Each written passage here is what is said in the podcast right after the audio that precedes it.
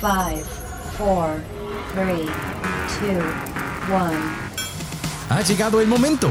Este es tu lugar para disfrutar, para divertirte e informarte. Este es tu momento de ser libre en nuestra frecuencia. Ponte los audífonos y, vivamos la experiencia.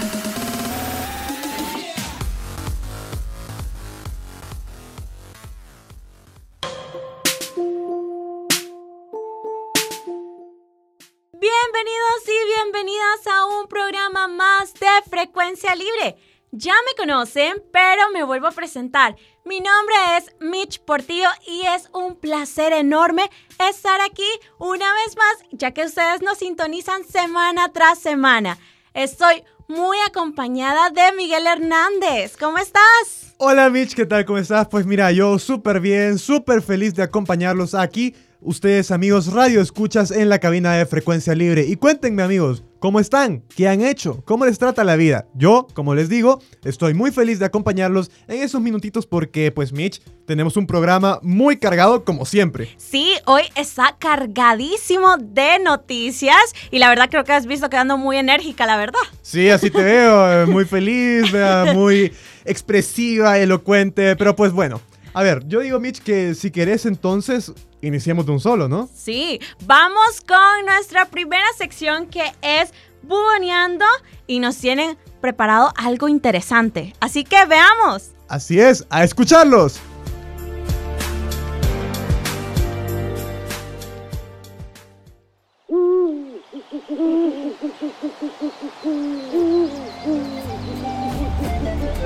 Buboneando, tu sección favorita. Historias, tradiciones, folclore, tal como somos. Iniciamos.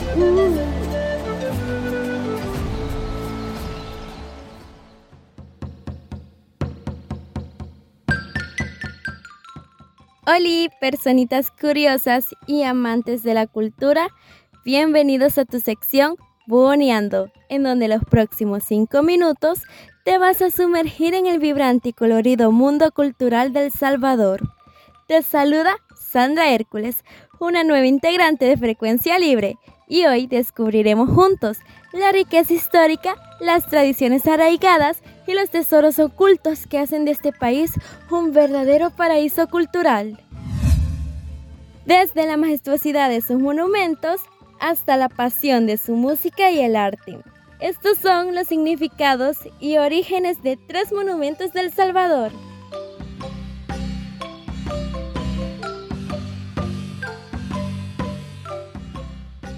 Pero antes de comenzar nuestro recorrido por la historia de estos monumentos, es importante entender qué son realmente los monumentos.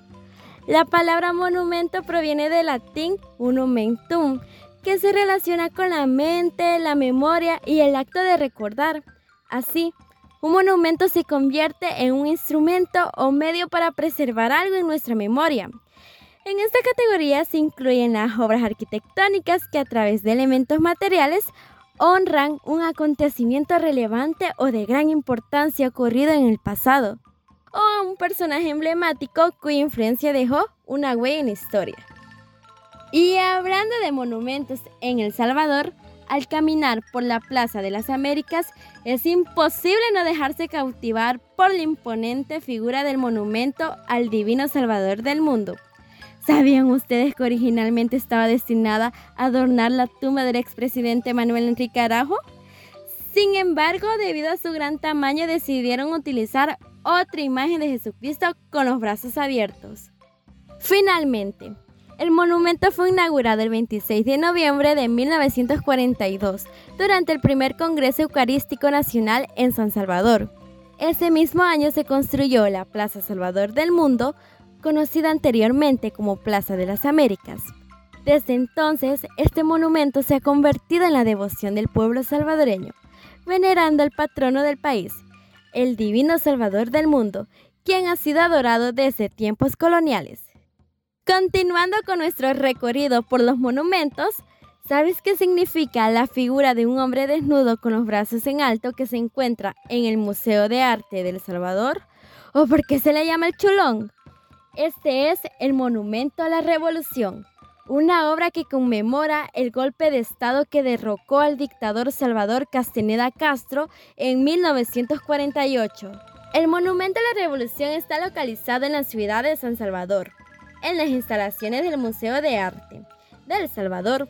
Su edificación inició durante el gobierno de coronel Óscar Osorio para celebrar el alzamiento que depuso al general Salvador Castaneda Castro del poder en 1948 fue terminada en la administración del coronel José María Lemus.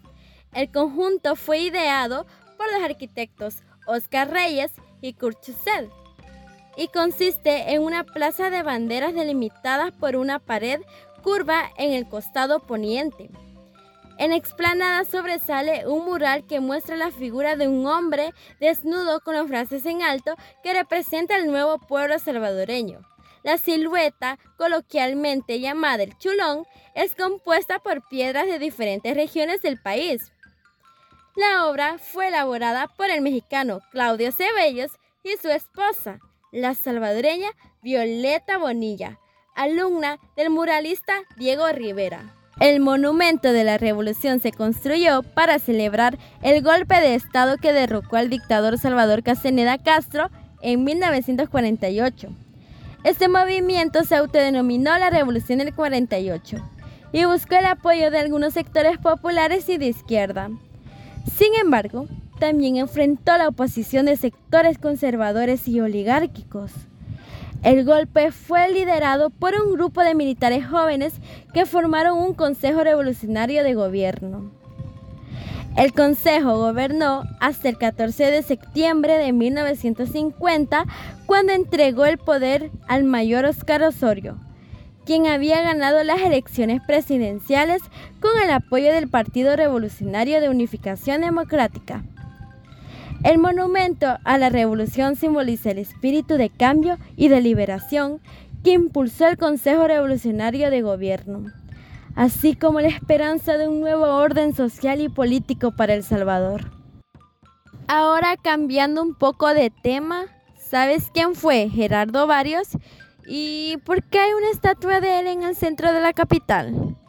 Este es el monumento a Gerardo Barrios, una obra que honra la memoria de un presidente liberal que promovió el desarrollo y la soberanía de El Salvador en el siglo XIX. El monumento a Gerardo Barrios está ubicado en el corazón de la ciudad de San Salvador, frente al Palacio Nacional y la Catedral Metropolitana. Fue creado por el escultor italiano Francisco Durini y fue instalado el 2 de enero de 1909, pero su inauguración fue hasta el 29 de agosto del mismo año. Este monumento está hecho en bronce y muestra a Gerardo Barrios montado en su caballo, vestido con su uniforme militar y con el sombrero en su mano derecha. Tiene una altura máxima de 6 metros y está colocado sobre un pedestal de granito que muestra escenas de batallas que se enfrentó esta nación y al otro costado tiene la batalla de Coatepeque que fue una de las batallas más representativas de Gerardo Barrios. Gerardo Barrios fue un militar y político liberal que fue presidente de El Salvador en varias ocasiones, entre 1859 y 1863.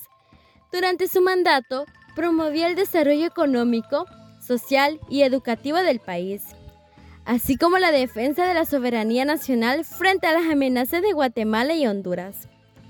También fue un seguidor de las ideales unionistas de Francisco Morazán, a quien acompañó hasta su muerte en Costa Rica. Barrios fue fusilado en 1865 por orden de sucesor Francisco Dueñas, tras un juicio polémico que lo acusó de traición y rebelión. Su legado es reconocido por la historia como el de un estadista, visionario y progresista que consagró su vida al servicio del país. Un dato interesante es que este monumento fue el primero en ser erigido en honor a un personaje histórico en El Salvador. Antes solo se habían construido monumentos religiosos o conmemorativos de fechas patrias. Otro dato curioso es que en el monumento originalmente estaba orientado hacia el sur, pero en 1931 se cambió su posición para que mirara hacia el norte. donde se encuentra el Palacio Nacional. Algunos dicen que este cambio se debió a una superstición del presidente Maximiliano Hernández Martínez, quien creía que así se evitaba de la mala suerte. Y así concluye nuestro recorrido por estos tres monumentos emblemáticos del Salvador. Espero que hayas disfrutado este viaje por el tiempo y el espacio y que hayas aprendido algo nuevo también sobre nuestro patrimonio cultural. Y no te pierdas nuestra próxima aventura en tu segmento Buoneando. Adiós.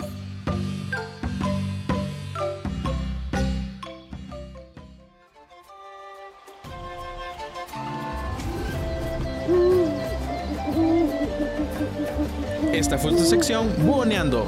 Es tu cultura, nuestra cultura. Hasta la próxima.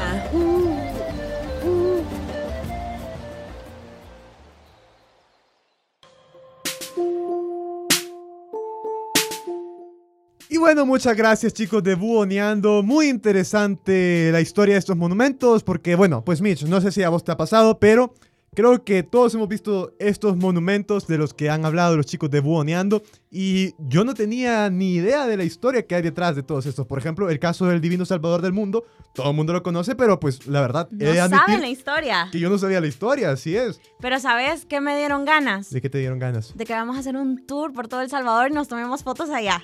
Me parece, creo que tenemos que hacerlo. Así que chicos van a ver en nuestras redes sociales ahí que nos tomamos muchas fotos. Así es, con todos los monumentos de El Salvador va a haber una foto, mínimo. Bueno, vamos a pasar a la siguiente sección que es Tech News. Así es, mira, Mitch, tengo, te tengo una pregunta. Dime. ¿Vos te has preguntado, valga la redundancia, en algún momento, si em, tu sistema operativo, el sistema operativo de tu computadora es seguro? Pues fíjate que nunca me había puesto a pensar en eso. ¿Así? Pues bueno, vamos a escucharlo porque justo de eso nos van a hablar los chicos de Tech News. Vamos con Tech News.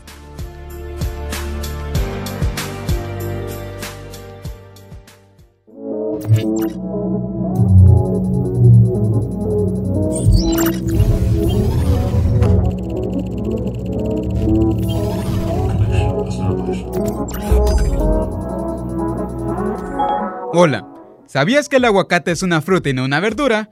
Hola a todos y todas las oyentes y sean bienvenidos a un nuevo episodio de Tech News. En el día de hoy hablaremos de computadoras. Si ustedes tienen una computadora, muy posiblemente sea del sistema operativo Windows. Si no, puede que sea una computadora Apple con el sistema macOS. O de última opción, Linux. A lo largo del tiempo, como en todo, ha existido un debate. Existen debates como si Coca-Cola o Pepsi, Lamborghini o Ferrari, entre otros miles de ejemplos. En este caso, el debate en los sistemas operativos es de ver cuál es el menos seguro, Windows o macOS. Apple, en este caso de las computadoras, ha tenido mala fama y se cree que es el menos seguro, pero no es así. Una empresa de seguridad llamada Elastic Security Labs realizó un informe de estos sistemas operativos con casos reportados y los resultados fueron los siguientes. El 39% de los ataques con malware se concentraron en Windows y un 6% en Mac. Sin embargo, ¿a dónde se queda el restante 55%? Pues todo esto lo reporta el sistema operativo Linux, quedando como el sistema más débil ante ataques de virus cibernéticos. En segundo lugar, como el sistema operativo más vulnerable, queda Windows y de último lugar, macOS. Dicha toda esta información, hasta acá nos quedamos con la cápsula informativa de hoy. Si te ha gustado o no te ha gustado, tampoco importa, porque más pronto que tarde Tech News regresará con muchos más datos, información y sorpresas. Así que si les gusta, esperen cualquier cosa. Recuerden tomar mínimo 2 litros de agua con este calor y nos vemos hasta la próxima.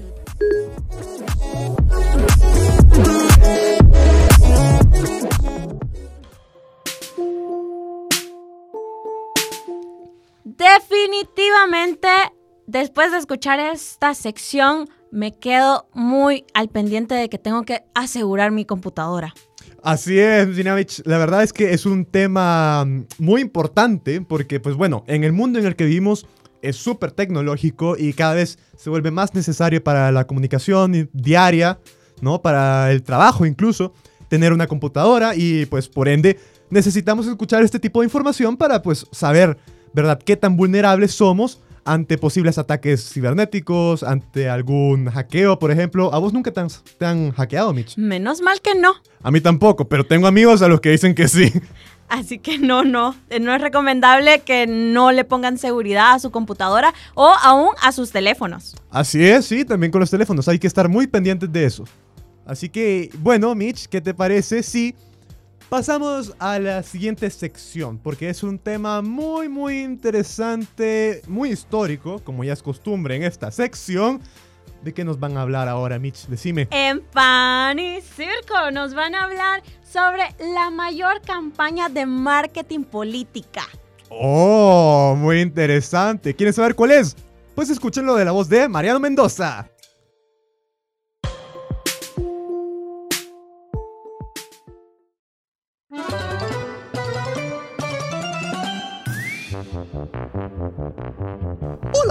Damas y caballeros. Sean bienvenidos a la Casa del Pueblo.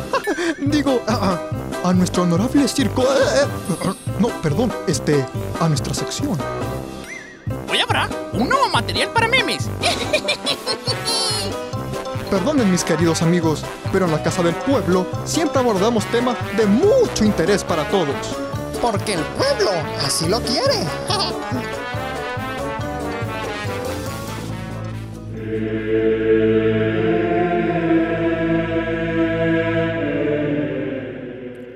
Hola gente, ¿cómo están? Sean todos bienvenidos a un nuevo episodio de tu sección Por cerca, el espacio donde hablamos de política, pero de una manera muy diferente, solo aquí por tu programa Frecuencia Libre. Les saluda nuevamente su amigo Mariano Mendoza, y es para mí un honor traerles un nuevo tema. La verdad, bastante polémico, donde les pido tener la mente abierta. Así que agárrense de su asiento, porque hoy les contaré la historia de la mayor campaña de marketing político del mundo. A ver, en Pan y Circo ya hemos hablado de imperios, dictaduras y organismos internacionales. Sin embargo, no hay organización más poderosa e influyente que la Iglesia Católica. Una organización que lleva entre nosotros 2000 años y está presente en casi todos los países del mundo. De hecho, el Vaticano no tiene embajada en tan solo 12 países, entre ellos China y Corea del Norte. Y verán, durante la Edad Media, los papas gobernaban reinos y comandaban ejércitos. Es más, el sumo pontífice tenía el poder de colocar o quitar reyes. Evidentemente esto ya no es tan así, pero el Papa sigue siendo una figura importante en la geopolítica global. Desde el Papa Juan Pablo II, que combatió el comunismo y contribuyó a la caída del muro de Berlín, hasta las encíclicas del Papa Francisco que hacen eco en millones de fieles. La Iglesia ha demostrado ser una organización poderosa e influyente a nivel mundial. Sin embargo, ¿y si les dijera que hubo un momento en concreto cuando la Iglesia peligraba? Así es, me refiero a la llamada Reforma Protestante, cuando muchas personas comenzaron a cuestionar el poderío y el actuar de la Iglesia Católica. Lo cierto es que durante gran parte del siglo XV y XVI, la Iglesia se vio involucrada en un sinfín de actos de corrupción, la mayoría relacionada con la venta de indulgencias. Además, la Iglesia había perdido su rumbo original. Por ejemplo, el llamado banquete de las castañas fue una gran fiesta que organizó el Papa Alejandro VI en 1501, donde hubo comida en exceso y orgías. Así de grave estaba la situación de la iglesia.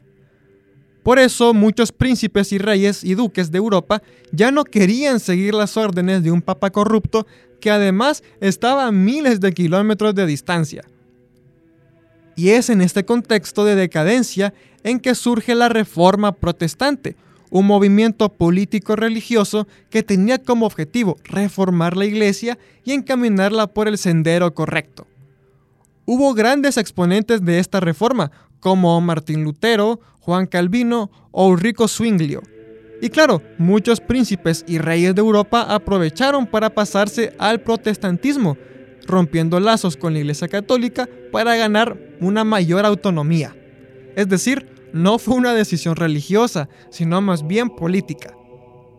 Y no es broma, la iglesia perdió muchos fieles durante este periodo. Naciones como Alemania, Suecia, Dinamarca o Inglaterra pasaron a ser protestantes. ¿Y qué hace una empresa cuando pierde muchos clientes? Exacto, se convoca a un gabinete de crisis. Y esto fue exactamente lo que hizo la iglesia.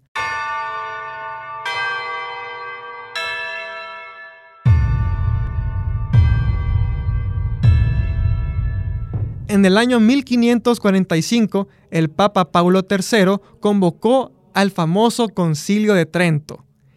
Este es de lejos el concilio más importante de la historia.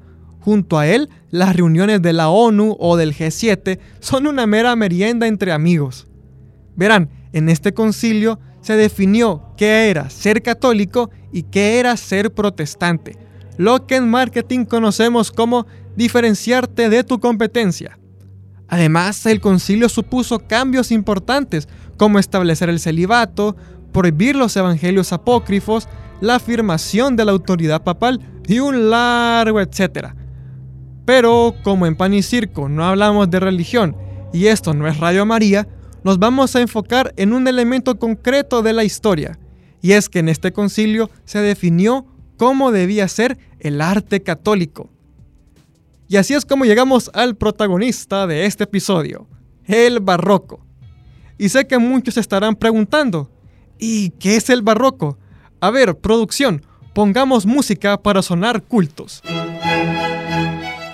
El barroco fue un movimiento cultural y artístico caracterizado por una gran exuberancia ornamental que se manifestó en la pintura, la literatura, la música, la arquitectura y que abarcó los siglos XVII y XVIII.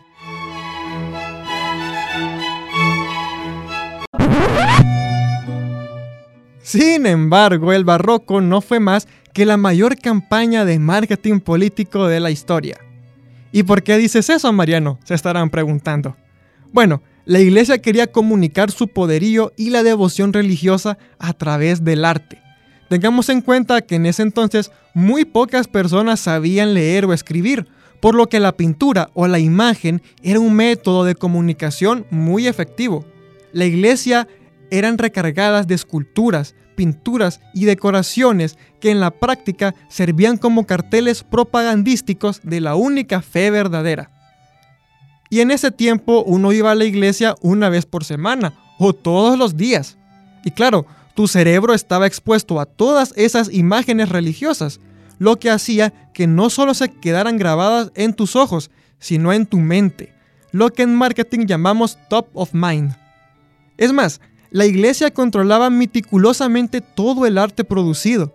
Por ejemplo, en 1573, el pintor italiano Paolo Calario fue juzgado por la Inquisición debido a una pintura que realizó de la Última Cena. En dicha pintura dibujó a enanos, perros, borrachos y lo peor de todo, alemanes, quienes eran considerados herejes por ser la cuna del protestantismo. Es decir, el arte pasó a ser objeto de la Santa Inquisición. Ahora bien, el barroco hizo algo más que definir lo que era católico. El barroco humanizó el arte. Algo que está en boga de muchos mercadólogos es que una buena campaña es aquella que apela a las emociones. Y bueno, el barroco ya lo había conseguido 500 años atrás. Antes el arte religioso era muy inexpresivo el arte clásico y gótico mostraba reyes, ángeles y a Dios, pero con un rostro carente de emoción y planos. Era imposible identificarse con este tipo de arte. Pero fíjate que te cuento que una de las principales características del barroco es sobresaltar las emociones, como el miedo, la angustia, el sufrimiento, el amor y la devoción. Con el uso de perspectivas, claros oscuros y movimientos, el arte religioso adquiere una nueva dimensión, una más expresiva, una más humana. Ejemplos tenemos de sobra. Por ejemplo, la escultura de Gregorio Fernández titulada Cristo Yacente, del año 1615. En esta pieza se ve a un Cristo agonizante, ensangrentado y con una gran expresividad de dolor y desgaste en el rostro. De un momento a otro, la iglesia se humaniza a través del barroco y conecta con los sentimientos de sus fieles. Y otro elemento que está muy de moda es el storytelling. Y bueno, la iglesia es experta en esto. Sus esculturas, pinturas y arquitectura narran pasajes bíblicos, historias con las que el público en general puede sentirse identificado o conmovido. Igualmente, imagínate que eres una persona del siglo XVI, que no sabe leer ni escribir, y de repente entras a una iglesia y ves un retablo gigantesco hecho de mármol, madera y oro, que está lleno de pinturas. Sin duda una imagen que impone autoridad y devoción. Y esto, aparte de expresar poder y devoción, era un factor para diferenciarse de la competencia. Las iglesias protestantes eran más austeras y con poca decoración. Y claro, como experiencia de usuario, resultaba más emocionante entrar a una iglesia católica que a una luterana o calvinista. Y miren, lo cierto es que podríamos pasar horas y horas hablando del barroco y cómo se manifestaba también en la literatura y la música, pero no nos alcanzaría el tiempo. Vale aclarar que aquí no buscamos ofender a ninguna creencia religiosa, sino que más bien dar perspectivas críticas de un evento histórico en concreto. Así que desde aquí les invito a que no solo se queden con la información que les dimos, sino que investiguen más sobre el barroco y la Iglesia Católica. ¿Qué otras obras barrocas encontraste? Recuerda que siempre puedes dejar tus comentarios en nuestras redes sociales donde nos encontrarás como Frecuencia Libre SB, tanto en Instagram como en Facebook. Muchas gracias por escucharnos y recuerden que nos estaremos encontrando en el próximo episodio con más política, más análisis y por supuesto con más sarcasmo. Yo soy Mariano Mendoza y esto fue tu sección Pony Circo. Solo aquí en tu programa favorito, Frecuencia Libre. Y recuerden, Propagiditia Fideli.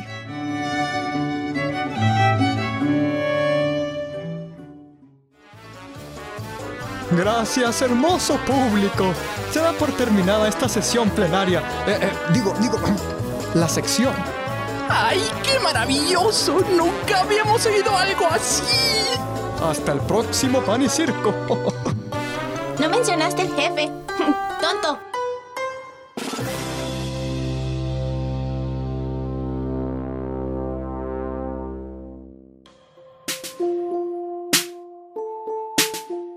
Muchísimas gracias Mariano por tu información. Mira, Mitch, de verdad que súper impresionante la información, ¿no? Muy, muy impresionante eh, esta campaña que se dio hace ya siglos. Yo no sabía la historia, la verdad. No, pero- ni yo tampoco. Pero gracias Mariano por esos datos importantísimos que debemos de tenerlos presentes. Así es, y yo creo que también esta información nos ayuda a entender mejor la historia, no solo pues la historia universal, sino también la historia de la iglesia o la historia del arte. Exacto. Bueno, chicos y chicas, hemos llegado al final de este programa. No, no, no, Mitch, todavía tenemos ¿Qué pasa? algo más. Pues bueno, queridos amigos Radio Escuchas, sí, hemos llegado al final del programa, pero tenemos una noticia muy importante que dar. ¿Cuál Y es noticia? que, pues bueno, Mitch, queridos amigos Radio Escuchas, eh, tenemos que informar que una de nuestras participantes, una gran amiga, se ausentará de nuestras cabinas por un tiempo, pero regresará más adelante, no se preocupen. Estamos hablando de nuestra queridísima y elocuente Mitch Portillo. Mitch seguirá por motivos académicos, por uno, como dije, por unos meses, pero regresará. Tranquilos, no se preocupen. Ay, muchas gracias. Y gracias a todos y todas por siempre estarnos sintonizando y estar presente. La verdad, sí, como dijo Miguel, no me voy por mucho tiempo. Así que ya me van a ver para el especial navideño. No han dicho nada los productores, pero para estas fechas yo ya voy a estar aquí. Así es, Mitch, te vamos a reservar ese espacio para ese especial navideño porque de verdad te vamos a necesitar mucho, mucho, mucho. Y te deseamos definitivamente, Mitch, lo mejor en estos meses venideros, en estos meses que están por venir.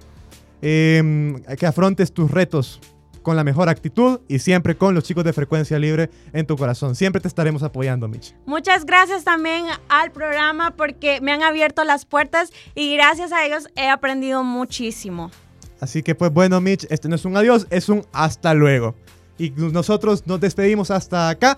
Nos quedamos, queridos amigos Radio Escuchas. Déjennos saber qué les pareció el programa, qué les gustó, qué no les gustó. Y pues bueno, nada más que decirles, yo soy Miguel Hernández. Y yo, Mitch Portillo. Nos escuchamos. A la Hasta próxima. la próxima. Adiós.